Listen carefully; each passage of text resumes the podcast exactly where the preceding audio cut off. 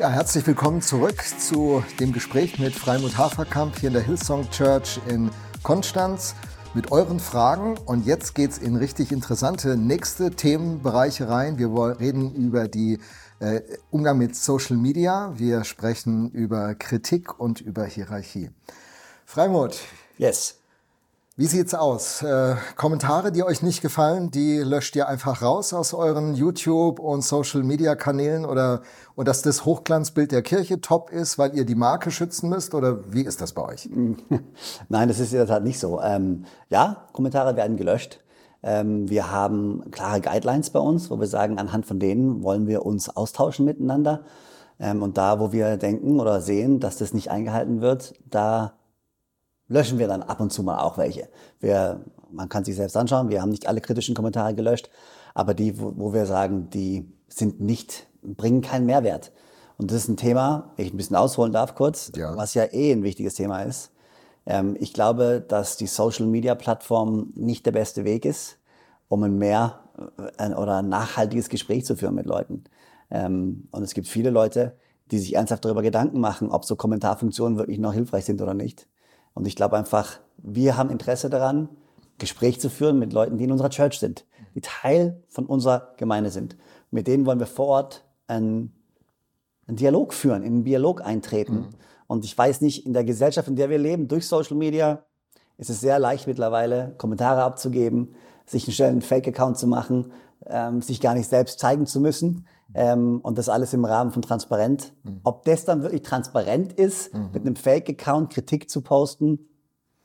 Genau, aber da muss ich mal einhaken, Freimut. Weißt du, ja. gerade Hillsong ist dafür international bekannt, die Social-Media-Kanäle zu nutzen, um ihre Pastoren zu, post, äh, zu promoten, um äh, geile Gottesdienste und tolle Erfahrungen am Wochenende und wenn du Jungs siehst, was sie für Klamotten tragen, kommen wir nachher nochmal drauf, äh, was so deine Kleiderausstattung ist. Also da ist ja auch ganz viel gebaut worden und Hillsong hat da ja eine Rolle gespielt, dass mhm. diese, diese Celebrity Culture, wie manche das nennen, da ein Stück auch befördert wurde. Also, weißt du, die kritische Frage heißt, solange es euch dient, nutzt ihr es, wenn es euch schadet, habt ihr eine Cancel-Kultur. Mhm. Ja, also ich glaube, da ist Social Media allgemein, ähm, hat der Kirche nicht gut getan ich glaube, der gesamten Kirche nicht gut mhm. getan. Ähm, und ich glaube, das ist auch was, die Leute, die mich kennen und die mich auch predigen hören und mit mir reden, wissen, dass ich eine sehr skeptische Haltung gegenüber Social Media generell habe.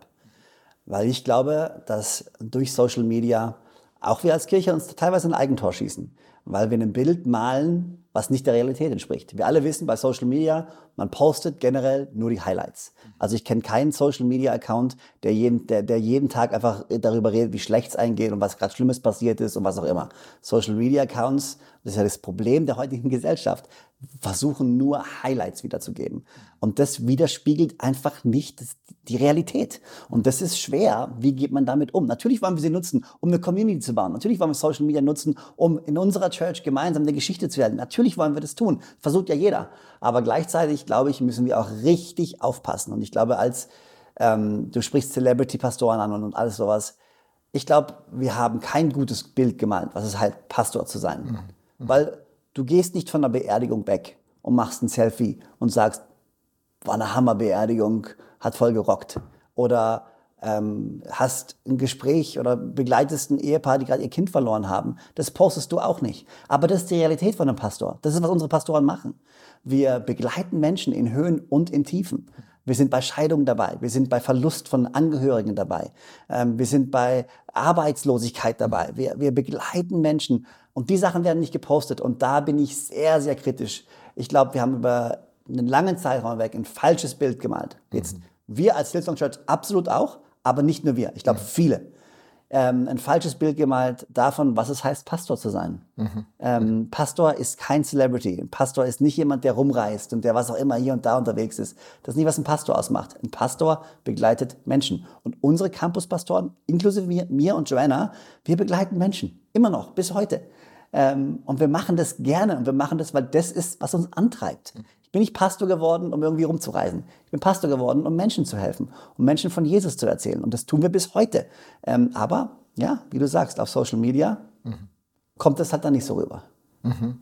Also ich finde find interessant, dass du sagst, ihr habt auch einen Anteil daran. Ich würde das unbedingt unterstreichen und sagen, ja, wenn ich montags morgens auf Instagram gehe, die haben alle einen geilen Gottesdienst erlebt, die haben alle eine Hammerpredigt gehört, da war ganz viel Gold drin, man könnte Zitate die ganze Woche posten. Ja. Das ist ja nicht realistisch. Und die Frage, die ich, wenn ich, wenn ich jetzt anhaken ja. darf, was macht das mit Pastoren und Leitern? Ja.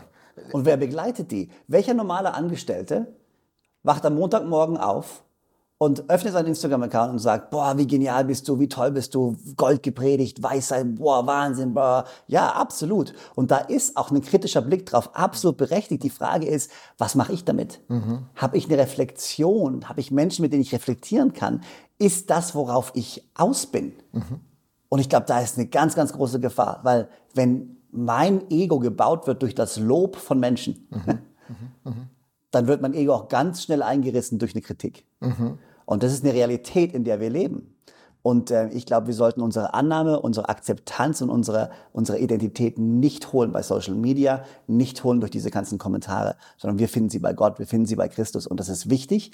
Und dann müssen wir darüber sprechen als Pastoren und Leiter. Und dann müssen wir begleiten. Und die Gespräche führen wir. Robert, wer begleitet dich? Mit wem sprichst du diese Themen durch? Ich habe mehrere. Ich habe mehrere enge Freunde, ähm, die mir ehrlich ins Gesicht sagen, was sie denken. Äh, die wissen, dass sie das dürfen und sie machen das auch.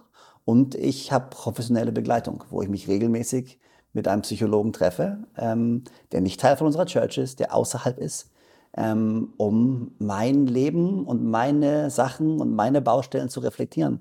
Ähm, und das würde ich jedem Pastor und jedem Leiter, der Menschen leitet, auch ganz, ganz eng ans Herz legen und stark ans Herz legen. Bitte holt euch jemanden, mit dem man außerhalb von deinem normalen äh, von deiner normalen Blase reden kannst, äh, weil Pastoren sind auch bloß Menschen. Mhm. Ich bin ganz, ich bin ein ganz normaler Mensch äh, und ich brauche Hilfe. Mhm. Ähm, und äh, ja, die habe ich. Okay. Cool, danke für diese Offenheit. Äh, ich lebe selber seit knapp 40 Jahren mit zwei anderen in genauso einer intensiven Verbindung. Mhm. Sehr, sehr interessant und sehr wertvoll. Ich würde es wie du sagen können. Meine Frage jetzt beim Social Media Thema.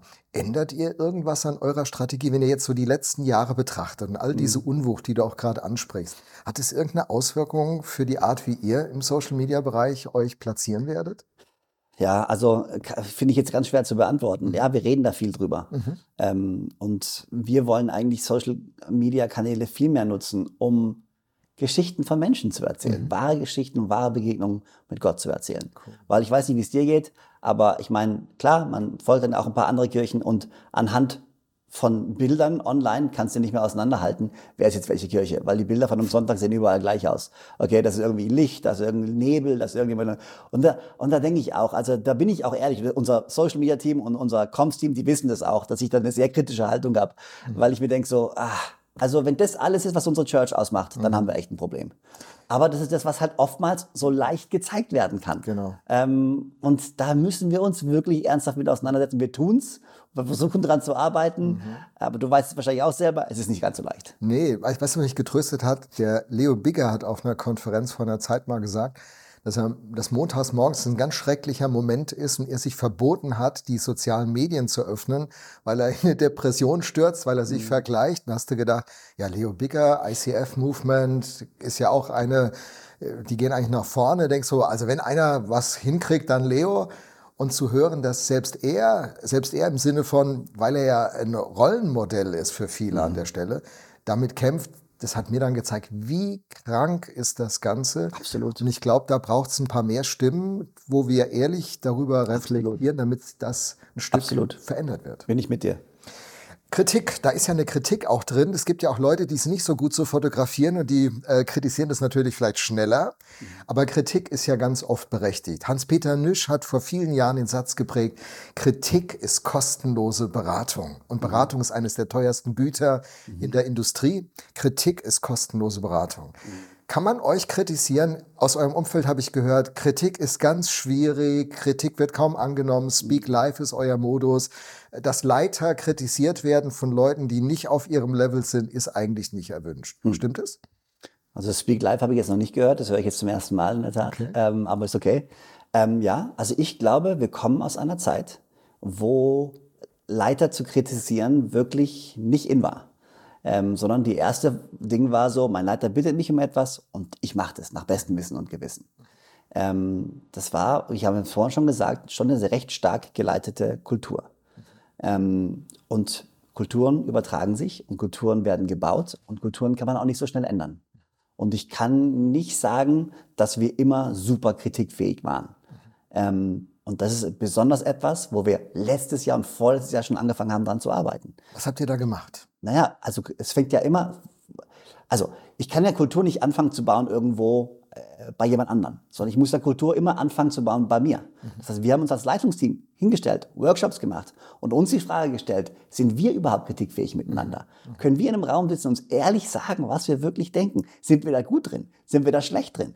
Und wir haben von externen Leute reingeholt, die uns da Workshops gemacht haben, uns begleitet haben, es immer noch tun. Und wir stellen uns ehrlich die Frage, warte mal, sind wir gut? Weil wenn wir es nicht gut machen, wenn wir das untereinander nicht können, dann können wir das auch nicht gut weitergeben. Das heißt, wir haben gesagt, wir müssen bei uns anfangen. Dann müssen wir es auf die Campus-Ebene runterbrechen. Die Campus-Teams, wie gehen die miteinander um? Können die sich Feedback geben? Ist, haben wir da eine Bereitschaft zuerst mal da. Und dann ist das Zweite, weil du brauchst einmal die Bereitschaft, ich habe es vorhin, glaube ich, schon mal gesagt. Und zweitens haben wir die Systeme. Haben wir einen Prozess, wo wir sagen können, hier kann jemand Feedback geben. Wir haben letztes Jahr zum Beispiel ähm, eine Mitarbeiterumfrage gemacht für unsere Angestellten und für unsere Hauptehrenamtlichen äh, die mit, mitwirken, ähm, mit einem externen Unternehmen okay. äh, eine große Mitarbeiterumfrage gemacht ähm, und haben dann diese Auswertung, die Ergebnisse gemeinsam bekommen, gleichzeitig mit allen, die an der Umfrage teilgenommen haben. Okay. Das heißt, wir haben die nicht erst bekommen, dann verschönigt, irgendwie zurechtgegeben. Nein, wir haben die uns komplett offen und ehrlich mit allen kommuniziert gleichzeitig und dann haben wir daraus Maßnahmen entwickelt. Mhm. Verschiedene Maßnahmen, Workshops für die verschiedenen Campusse, für die verschiedenen Arbeitsbereiche, die wir haben. Da sind wir immer noch dran. Wir haben viele Experten von außen mit dazugenommen. Wir haben viele Experten innerhalb von unserer Church, die nicht angestellt sind, die nicht, aber die in dem Bereich tätig sind, die eine Taskforce gegründet haben, die uns helfen. Ähm, und da sind wir noch, in dem Prozess stecken wir noch mittendrin. Das heißt, ihr habt diesen Prozess begonnen, bevor der Podcast Finger in manche Wunde oder manches Thema gelegt hat. Ja, absolut. Habt ihr das Thema schon viel früher für euch realisiert ja. und habt diese Prozesse absolut. letzten Jahr schon, vorletztes Jahr? Ja, absolut, absolut. Wow. Ähm, Cool, das sagt uns ja, wie ihr mit Kritik plant umzugehen. Und du sagst, gelingt alles noch nicht so 100 Prozent, aber ihr seid auf Kurs. Ja. Würde ich sagen, relativ normal. Das müsste eigentlich jeder für sich so. Ja, also wie gesagt, es ist ja, also so eine Kultur zu verändern und ein Verhalten zu verändern, ist nicht so einfach. Passiert mhm. nicht von heute auf morgen. Mhm. Und bedarf viel Reflexion und viel Arbeit mhm. und viel Dialog. Mhm. Und in dem befinden wir uns gerade. Und wie du sagst, wir sind noch längst nicht am Ziel angekommen, aber ich glaube, wir sind gut unterwegs. Wir sind gute Schritte gegangen. Ja. Raimund, habt ihr als Hillsong Church eine ungute Hierarchie? Dass eure Leadpastoren, eure Global, eure, euer ganzes hierarchisches Modell, mhm. du sagst, es wurde sehr stark von vorne geleitet. Und direkte Frage, habt ihr eigentlich ein, eine ungute Hierarchie in den letzten Jahren gelebt? Also wir versuchen das ähm, so gut wir können. Also wenn du von Hierarchie sprichst, klar gibt es eine Leitungsstruktur und es gibt eine Leitungshierarchie, natürlich. Aber die Frage, die jetzt mir immer wieder gestellt wird, so, kann der Freimund denn alle Entscheidungen treffen? Mhm. Und trifft ihr einfach mal ebenso alle Entscheidungen? Und da kann ich ganz klar sagen, nein. Wir versuchen genau das Gegenteil zu machen, sondern wir versuchen die meisten Entscheidungen abzugeben, wegzudelegieren. Ich entscheide nicht, was im Day-to-Day -Day in München im Campus passiert. Ähm, ich entscheide nicht, welche Songs da gesungen werden. Ich, es sind viele Sachen, die ich nicht entscheide, sondern die wir versuchen, in die jeweiligen Arbeitsbereiche zu legen. Und natürlich gibt es dann wiederum Entscheidungen, die muss ich treffen. Da haben wir dann ein Team, das heißt, an jedem Campus und an jedem Bereichsebene gibt es ein Team, die sich gemeinsam beraten. Und dann im Endeffekt muss jemand die Entscheidung treffen, klar. Ähm, und so ist es bei uns auch. Mhm. Ich versuche, wir versuchen immer, so gut wie wir können, ähm, mit unserem Team, was um uns herum steht, Sachen zu diskutieren, einen Austausch zu finden und dann gemeinsam eine Entscheidung zu treffen. Mhm. Vor allem, es gibt eine Studie aus der Uni Göttingen, wie Team funktioniert. Und mhm. äh, die, die Studie hat herausgefunden, dass da zwar sechs Leute um den Tisch sitzen, aber mhm. dass es eine Hierarchie in diesem Team gibt. Und wenn dann einer, der quasi das Alpha-Tier ist, dann eine Meinung sagt, dann kippt das ganze Team und am Ende gehen die mit Meinungen raus, die sie am Anfang gar nicht hatten. Mhm. Ähm, bist du eine Person innerhalb von Hillsong Germany, die so starke Persönlichkeit und Einfluss hat, dass, äh, dass deine Meinung am Ende immer gewinnt? Oder gibt es bei euch Situationen, wo du überstimmt wurdest, wo du, wo eine ganz andere Meinung mhm. durchgekommen ist? Weil der Vorwurf ist ja, hey, hier ist eine Kultur, das mag ja alles so sein, was du sagst, aber mhm. eigentlich habt ihr eine Kultur, wo am Ende das, was Freimut und Joanna sagen, das setzt mhm. sich am Ende durch. Mhm. Das ist eine gute Frage. Und das ist eine gute Frage, die man gut reflektieren muss, glaube ich. Und das ist genau das, was wir auch in diesen Teamworkshops machen. Wie bringt man eine Meinung ein? Wie geht man damit um? Wie widerspricht man auch? Und wie kann man gemeinsam eine Lösung finden? Mhm. Natürlich, im Endeffekt muss es ein Primus inter pares, ne? der Erste untergleichen. Es muss einen Leiter geben, der nachher irgendwo die Entscheidung trifft. Das ist was ganz Normales. Aber ich kann mich wirklich an keine Entscheidung erinnern, wo wir in einem Raum saßen. Aber wie gesagt, das ist, man muss es immer reflektieren. Ne? Man muss es immer reflektieren. Aber wo ich sage, alle waren dagegen und ich habe aber dann gesagt, nö, aber so will ich's haben. Mhm. Kann ich mich an keine Entscheidung erinnern. Natürlich darf man nicht unterschätzen. Ich bin ein Leiter. Ich habe in dem Moment ein gewisses Charisma, auch ein gottgegebenes Charisma, ist so. Und da muss ich mir schon auch bewusst sein, dass ich schon großes Potenzial habe, Sachen in eine Richtung zu lenken. Das muss nicht immer schlecht sein, überhaupt nicht. Mhm. Aber da ist eine Selbstreflexion wirklich, wirklich notwendig und auch eine Art und Weise, wo man gemeinsam festlegt, so wollen wir da miteinander umgehen. Mhm. Ähm, ich kann sagen, von meiner Seite, ich versuche das so gut ich kann zu tun, dass wir gemeinsam einheitliche Entscheidungen treffen. Mhm. Ähm, ja. Gibt es bei euch ein System, wenn jemand, der im mittleren, mittleren Verantwortungsbereich unterwegs ist, unglücklich ist über Entscheidungen, die das Lead-Team trifft oder wie immer das bei euch heißt, bei uns heißt Lead-Team, mhm. ähm, dass der das anbringen kann, ohne dass er einen Nachteil davon hat, dass er mhm. gehört wird, unabhängig davon, ob man ihm am Ende zustimmt oder nicht, aber dass einfach eine, ein kultureller Ansatz sich entwickelt, dass diese Feedback-Ebene auch mhm. aus mittleren und unteren Ebenen mhm. der Hierarchie, wenn man davon mhm. so denken will, kommen kann. Baut mhm. ihr an sowas? Ja, also wir bauen daran. Mhm. Da sind wir aber noch nicht da, wo wir sein wollen. Mhm. Ähm, aber ich glaube, das ist eine ganz, ganz wichtige Ebene. Das ist auch eine Sache, die wir lernen müssen, wenn du aus der Entfernung leitest. Ähm, wir haben Campusse, die auch geografisch weit auseinander sind. Mhm. Ähm, und die Frage ist, wie kriege ich denn ein gutes Bild, was da wirklich passiert? Oh ja. Das heißt, mein Feedback darf nicht nur vom Campuspastor sein, sondern mhm. das Feedback, was wir uns einholen, muss vom Campusteam kommen. Da müssen Gespräche geführt werden. Und da sind wir dran, eben jetzt eben nicht nur mit dem Campuspastor zu reflektieren, wie geht es dem Campus und seine Meinung zu hören, mhm. sondern wir haben andere Leute, auch nicht nur mich. Äh, wir haben eine Person angestellt vor eineinhalb oder zwei Jahren, die ist rein für unsere organisatorische Entwicklung zuständig. Und was sie genau macht, ist sich mit diesen Themen zu beschäftigen. Wie können wir da besser werden? Und wir haben Leute, die Interviews führen mit Leuten aus den Campus-Teams und fragen, so, wie sieht's denn aus? Wie fühlst du dich denn im Campus? Was, wie, wie, wie wirst du denn geleitet? Findest du es gut? Findest du es nicht gut? Was willst du uns sagen? So, mhm. da haben wir angefangen. Wir sind noch nicht bei einem festen System gelandet, will ich auch ganz klar sagen. Ähm, aber wir sind da unterwegs und wir lernen da. Und wir versuchen auch auf andere Gemeinden zu schauen und andere Gemeinden, wo wir lernen können. Mhm. Ne? Ich glaube, ähm, ICF, Tobi Teichen hat es immer so schön gesagt, wir sind super happy zu kopieren. Äh, überall, wo wir hingehen, was Gutes sehen, was wir denken, ist super, das wollen wir kopieren. Und die Demut müssen wir auch haben. Mhm. Und zu sagen, hey, das sind andere Gemeinden auch in Deutschland unterwegs, die da ein paar Schritte weiter sind als wir. Lass uns hingucken, lass uns Fragen stellen, lass uns schauen. Ähm, da sind wir auch super bereit zu sagen, da können wir besser werden. Das hört sich gut an. Ich glaube, da könnte eure, eure Schwachstellen könnten zu einem Potenzial sich entwickeln, von denen andere positiv äh, profitieren, weil ihr es eben reflektiert habt. Mhm. Es gibt einen Punkt in der Hierarchie auch, den würde ich auch gerne noch offen ansprechen. Mhm. Wie werden Leiter gehypt? Ähm, wie werden Leiter auf der Bühne gehypt? Äh, das ist ein Vorwurf, der da ist und die australische oder auch gerade amerikanische Kultur, da gibt es ja sofort Standing Ovations. Ich war häufiger in den USA gewesen. Mhm. Das sind für uns Europäer sehr unangenehme, fast übertrieben empfundene Situationen. Mhm. Ihr habt mhm. nur eine globale Kultur, die so ein Stück wirkt. Wie habt ihr das erlebt in der Geschichte und wo steht ihr da heute im Blick auf Hypen von leitenden Leuten, von bekannten Leuten, die mhm. zu euch kommen oder Leuten eurer eigenen äh, Runde? Mhm.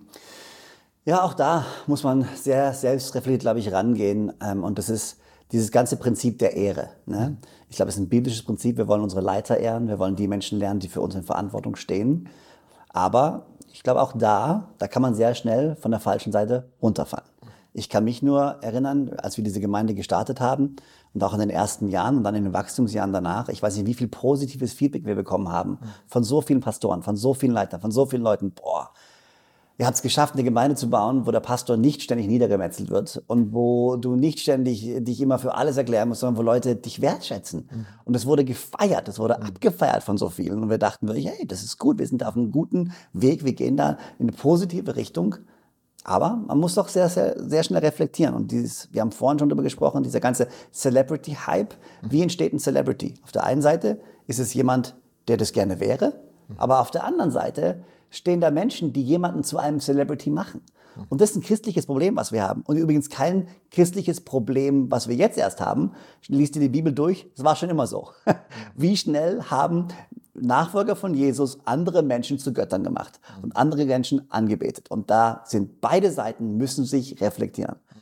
Der, der da an, erhoben oder hochgehoben wird, muss sich wirklich reflektieren. Warte mal, was macht es mit mhm, mir? Mhm. Äh, nehme ich das als selbstverständlich an? Will ich das haben? Und die Leute, die andere hochheben, müssen sich auch reflektieren was mache ich denn da eigentlich? Mhm, mh. Und ich glaube, das ist ähm, ein ganz, ganz wichtiges Thema, ähm, mit dem wir uns auseinandersetzen müssen. Mhm. Und ähm, ich wollte noch was sagen, aber ich habe es vergessen, aber es kommt bestimmt wieder.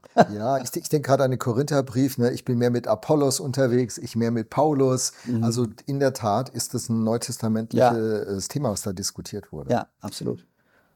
Kommen wir mal zu euch als Liedpastoren. Freimut. Mhm. Ähm, du bist der Boss hier und wirst als Boss angekündigt und ja, der Podcast der eindeutig, der O-Ton sagt, ähm, du bist da in so einer besonderen Rolle. Ist es so? Bist du der Boss? Wirst du hier als Boss angekündigt? Also, äh, für unsere Angestellten bin ich rein technisch gesehen wirklich ihr Chef und ihr Vorgesetzter. Das stimmt. Aber wenn mich jemand hier Boss nennt, dann hat es immer, ist es immer mit einem leichten Lächeln auf dem Gesicht. Ähm, und das ist dann, also das ist eine ganz andere Ebene. Ich habe von niemandem gesagt, du musst mich Boss, Boss nennen.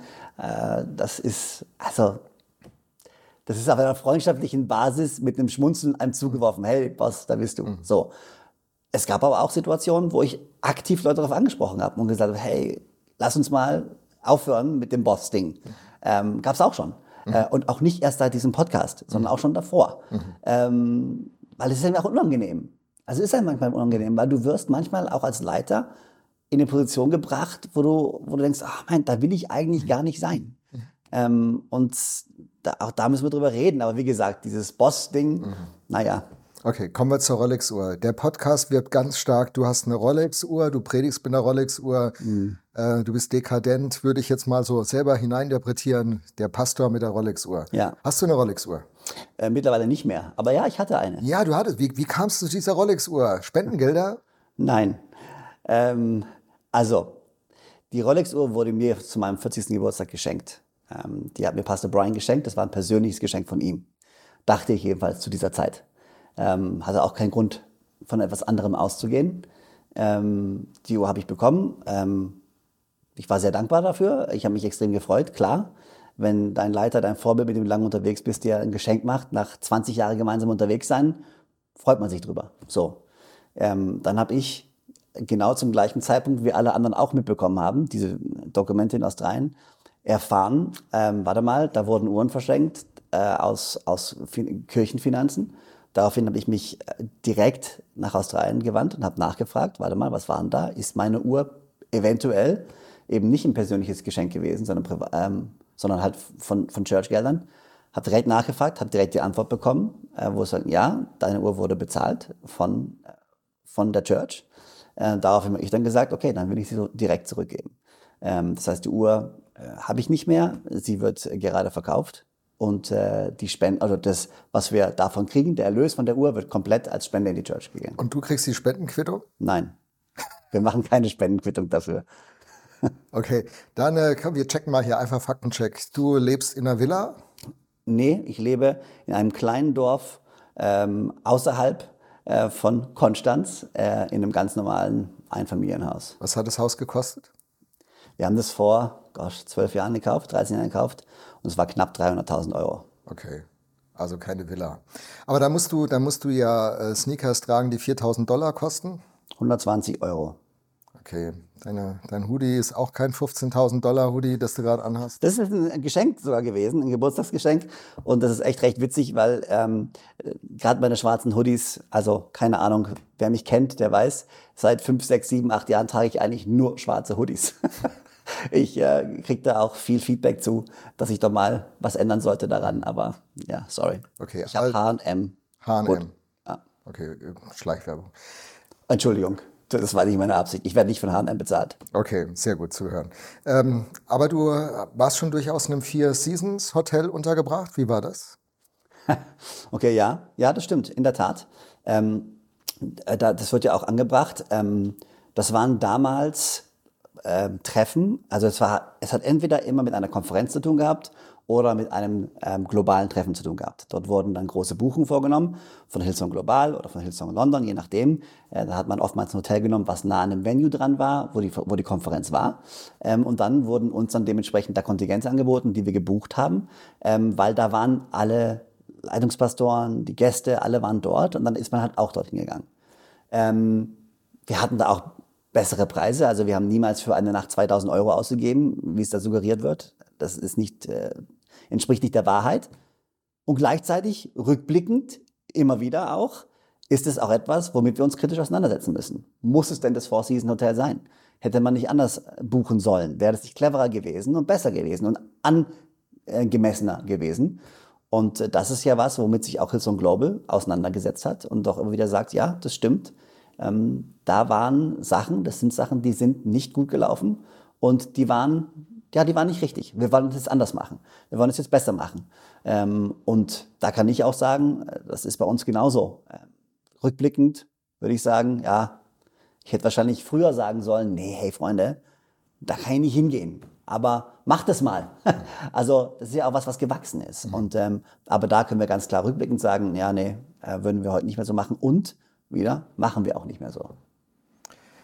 Prima, wir sind jetzt äh, am Ende vom zweiten Teil und es wird noch einen dritten Teil geben. Da werde ich Freimut fragen, wie es denn mit den Finanzen aussieht, warum sie sich nicht von Hillsong Global bisher getrennt haben, wie das andere Hillsong Churches gemacht haben und noch ein paar weitere Themen. Also stay tuned bis zum dritten Teil.